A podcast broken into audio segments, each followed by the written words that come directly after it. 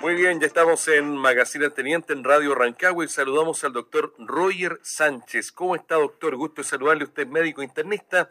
El tema de hoy es el tratamiento anticoagulante. ¿Cómo le va? Gusto saludarle. Hola, ¿cómo le va, Alejandro? Un placer. Roger Sánchez por aquí. Un placer. Gracias por eh, contestar el teléfono. Sabemos que está muy ocupado, doctor. La diferencia se entiende en este en este momento y además, por supuesto, por Radio Rancagua.cl y por la 99.5 y además todas estas entrevistas se pueden escuchar después por Spotify, ya, FUSAT, más cerca de ti. Oye, em, importante los temas, la gente también puede hacer consulta, amigas y amigos, a nuestro WhatsApp. Doctor Roger Sánchez, el tema de hoy, tratamiento anticoagulante. ¿A qué nos referimos cuando hablamos de trombos o coágulos en la circulación sanguínea? Antes que todo quiero agradecer a todos la oportunidad de poder hablar de este importante tema, porque en la consulta, en la práctica médica, los pacientes usualmente tienen muchas dudas y a través de estos medios creo que podemos llegar a más personas y, y darle información de forma sencilla, de forma que se pueda digerir fácilmente. Coágulos o trombos en la circulación yo siempre lo defino que es como tener un taco en la circulación, una obstrucción severa que, que no permite el flujo, en este caso de la circulación, en lugar de vehículos, en este caso cuando hablamos de cuerpo humano, el flujo de la, de la circulación y eso puede ser bastante, bastante difícil porque a nadie le gusta estar obstruido. Si nosotros vemos que hay obstrucción a nivel de, la, de las venas, en, en las piernas, vamos a crear la trombosis venosa profunda y son esas personas que le duelen mucho las piernas, que no pueden caminar, y que limita mucho su, su calidad de vida. Del mismo modo, si ese coágulo lo tenemos en los pulmones, eh, eso se llama tromboembolismo pulmonar, que simplemente es un coágulo en el pulmón y eso va a dificultar mucho el, proceso del el intercambio de oxígeno y el poder respirar. Y de, por último ejemplo, para terminarlo, si tuviésemos un coágulo en el cerebro, eso causa el temible ACV o accidente vascular y son aquellas personas que no pueden mover una parte del cuerpo, que le, le cuesta hablar, que pierden la memoria. Son enfermedades bastante difíciles de, de asimilar por el paciente y por la familia porque algunas pueden ser bastante limitantes de, la, de, de, de su vida y es por eso es importante evitar que se formen estos coágulos o estas obstrucciones en la circulación. Y doctor, precisamente, ¿cómo se producen estos coágulos o estos trombos en, la circulación sanguínea del cuerpo? ¿Por qué? Bueno, hay muchos factores, siempre se han estudiado factores que pueden ser modificables y factores que pueden que no son modificables. Nosotros cuando hablamos de los factores no modificables, eventualmente aquí nosotros somos de una región Latinoamérica que, que por ende tiene un índice de, de obesidad bastante alto, esos son de los factores de riesgo modificable, y eh, el consumo de alcohol, de tabaco, son, son consumos modificables o situaciones modificables que uno puede hacer para cambiar el, el tema de, de, la formación de coágulos. Entonces, alcohol, tabaco, sedentarismo, eh, falta de actividad física, las cosas que habitualmente los médicos decimos que, que modifican o que hay que modificar el estilo de vida podría permitir que la circulación sea mucho más activa. Eso por un lado cuando queremos modificar una, una patología. Haga ejercicio, pierda peso, coma de forma más sana, incluya frutas y verduras, pero también hay factores no modificables, de allí no podemos hacer mucho. Por ejemplo, una edad mayor a 60 años, que tenga antecedentes familiares, mamá o papá que hayan tenido estos antecedentes previos, que haya un embarazo o una cirugía. Esos son factores no modificables y hay que tener mucho, mucho cuidado en la prevención para evitar la formación de estos coágulos. Esos son principalmente los, dos, los dos grandes grupos. Doctor, acá le hacen algunas preguntas. Maricel le dice, eh, doctor, cuando hay eh, sangramiento, hemorragia interno-externa, eh, ¿tiene que ver con lo que usted señala de la coagulación? Sí y no, porque realmente estamos hablando de otro tema. Cuando hablamos de, de coágulos, estamos hablando de trombos, es decir, algo que obstruye la circulación. Sin embargo, cuando nosotros aplicamos tratamiento para diluir estos coágulos, es decir, para que la sangre se vuelva más ligerita y esos coágulos se diluyan, una de las complicaciones o la complicación más temida son las hemorragias. Entonces sí, claro, una hemorragia de cualquier tipo puede deberse al tratamiento del proceso de, del proceso de diluir los coágulos, el tratamiento médico, que es la siguiente parte.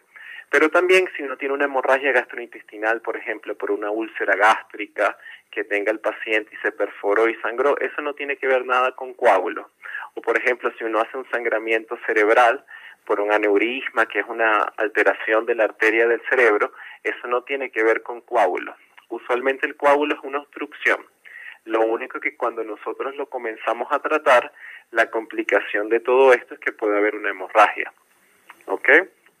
No sé si se entiende así, Maricelo, o hay otra duda. Por supuesto. Héctor le pregunta por las varices. Eh, dice que sus padres tienen las piernas imposibles con las varices. Eh, ¿Tiene que ver con lo que usted nos habla de el tema de la circulación, los trombos y los coágulos? Claro, no. Las varices como tal es como una inflamación a nivel de todo lo que es la vena y esos producen esas tortuosidades que son como, como las venitas grandes que se ven así verdecitas que salen.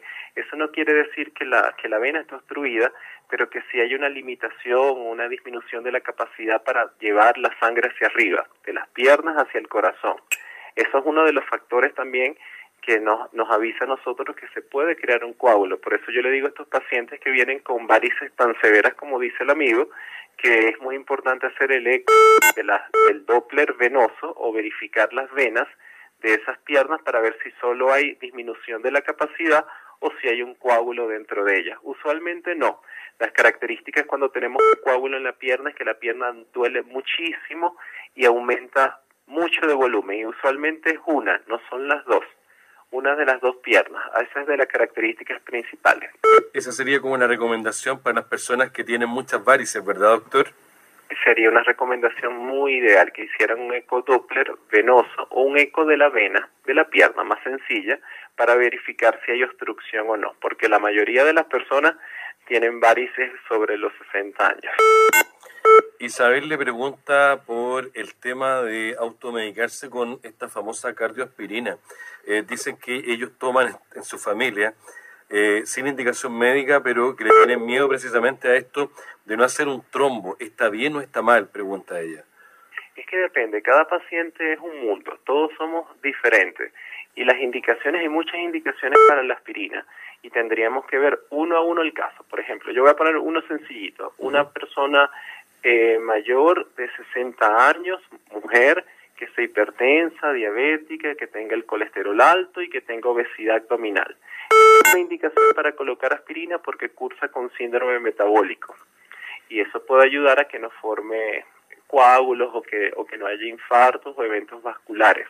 Pero la indicación de la aspirina siempre tiene que estar indicada con, por un médico porque uno ve las enfermedades, ve la edad, ve los antecedentes familiares y la prescribe, porque la aspirina si es más prescrita puede causar gastritis y hemorragia gastrointestinal, es decir, hemorragia por el estómago. Entonces, a todas estas personas que, que piensan que con la aspirina van a evitar la formación de coágulos, no es cierto realmente. Con la aspirina lo que nosotros prevenimos es el infarto y los accidentes vasculares, pero tienen que haber una serie de indicaciones para, para indicarlo. Entonces, no es preferible acudir al médico y el poder analizar a detalle cada caso para la indicación de la aspirina y bajen los niveles de ansiedad. Finalmente, bajar todas las personas los niveles de ansiedad con respecto a la formación de trombos, porque realmente es algo que podemos evitar, pero con ayuda médica. Doctor, eh, en todo lo que nos ha dicho, ¿a qué habría que ponerle atención, por ejemplo, eh, sospechando, ojalá que no, que alguien tenga un trombo, un coágulo, a lo mejor en las piernas, en el cerebro, en los pulmones? ¿A qué debemos ponerle atención? ¿Atención en qué sentido? ¿Ya teniendo el coágulo ya instaurado o no instaurado?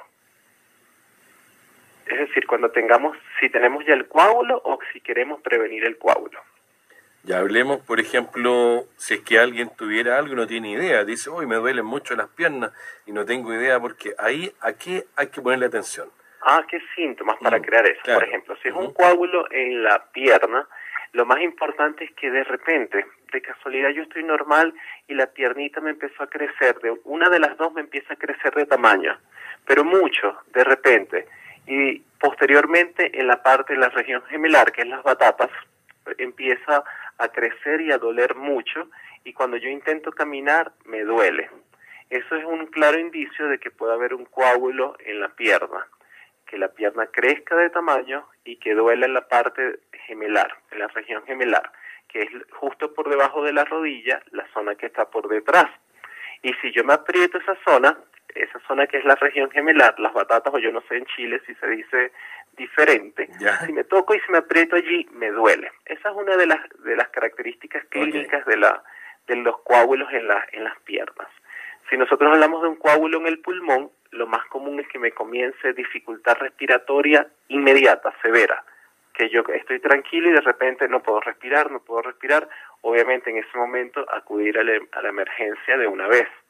Y las características para verificar un coágulo en el cerebro o un accidente vascular, todo siempre súbito, es decir, ¡pac! de repente. Yo estoy tranquilo y de repente no puedo mover un lado del cuerpo, el sea el derecho o sea el izquierdo, cuando intento pronunciar palabras empiezo a tener dificultad para pronunciar, eh, hablo enredado y la alteración cognitiva me puedo desmayar, puedo perder la conciencia, más o menos esas son las características básicas.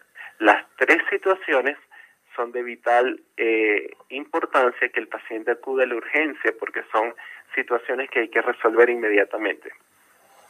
Doctor, eh, a propósito de los factores de riesgo, acá le hacen dos preguntas que van como en la misma dirección, creo yo.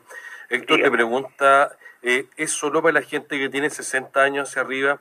Y lo segundo, eh, Marjorie pregunta, eh, la gente que pasa mucho sentada, conductores, personas que trabajan en los bancos, por ejemplo, como en el caso de ella, ¿podrían tener problemas con esto que usted mencionó? ¿Cuáles serían los factores de riesgo?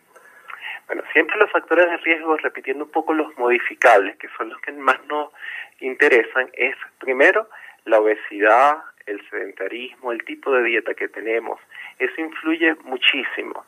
Y en las personas que están mucho tiempo sentadas, en los que trabajan en oficina, como está explicando la, eh, la radio escucha, es, es, el proceso de nosotros tenemos que activarnos o colocar una alarma, colocar algún tipo de aviso para que antes de cuatro horas nosotros poder levantarnos y hacer algún tipo de actividad física.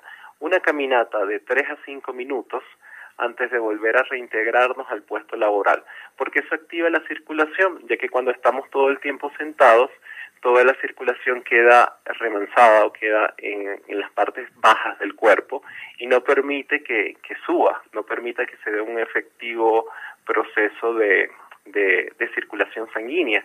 Y si nos colocamos a ver, obviamente nosotros somos seres humanos que necesitamos movimiento y cada vez que restringimos nosotros el movimiento es un factor de riesgo. Entonces, todas las personas que, tiene, que tienen este tipo de trabajo en los cuales están totalmente sentados en la silla, en la computadora con estrés, alarmas, alarmas que pueden salvarle la vida y que pueden colocar esa alarma cada tres horas y en esas tres horas una caminata de tres a cinco minutos sería muy, muy, muy vital.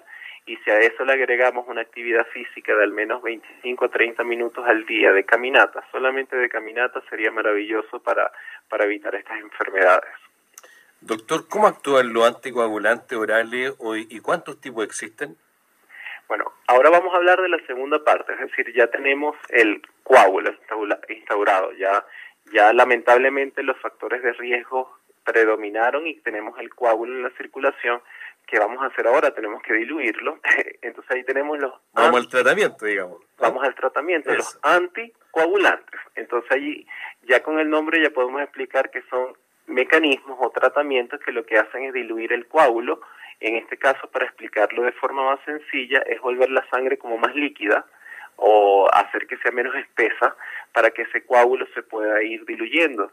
Entonces, en la literatura o en la medicina tenemos dos grandes aliados, que son los viejos anticoagulantes, muchos de los pacientes que deben estar escuchando los deben estar usando, los viejos anticoagulantes son aquellos que son antagonistas de la vitamina K y lo que hacen con ellos es simplemente diluir el coágulo, ya tenemos medio siglo usando estos medicamentos, lo único de ellos es que el paciente tiene que hacerse controles de sangre quizás una o dos veces al mes, a veces hasta semanalmente deben hacerse los controles de sangre para verificar que el valor que, nosotros queremos lograr con la warfarina o acenocumarol esté aceptable y que me permita poder eh, diluir o quitar todos los efectos de este coágulo. Esos son los viejos anticoagulantes y también tenemos los nuevos. Los nuevos anticoagulantes son muy, muy recientes, apenas de, esta década, desde los 2000 hacia arriba, y nosotros eh, con estos medicamentos que son Rivaroxaban, Apixaban y tenemos el Davigatran, son tres medicamentos usualmente que se manejan aquí en Chile,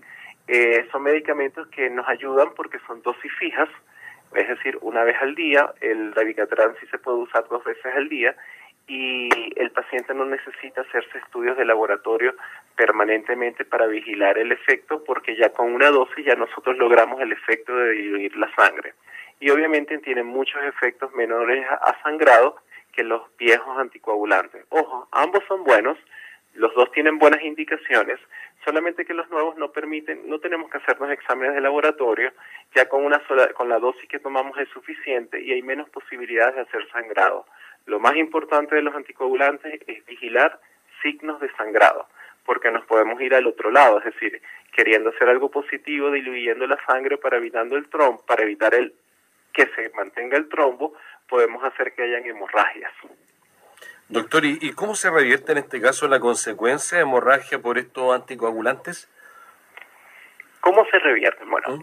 vamos a hablar de los viejos anticoagulantes. Cuando tenemos los viejos anticoagulantes, eh, nosotros utilizamos primero suspender la warfarina o acenocumarol. Y siempre hemos usado eh, antagonistas de la vitamina K, eh, bueno, son antagonistas de la vitamina K el medicamento y, y el antídoto para estos medicamentos es obviamente la vitamina K. Sino si el medicamento la antagoniza, lo que nosotros podemos revertir con los viejos anticoagulantes es colocar al paciente vitamina K y también plasma fresco congelado.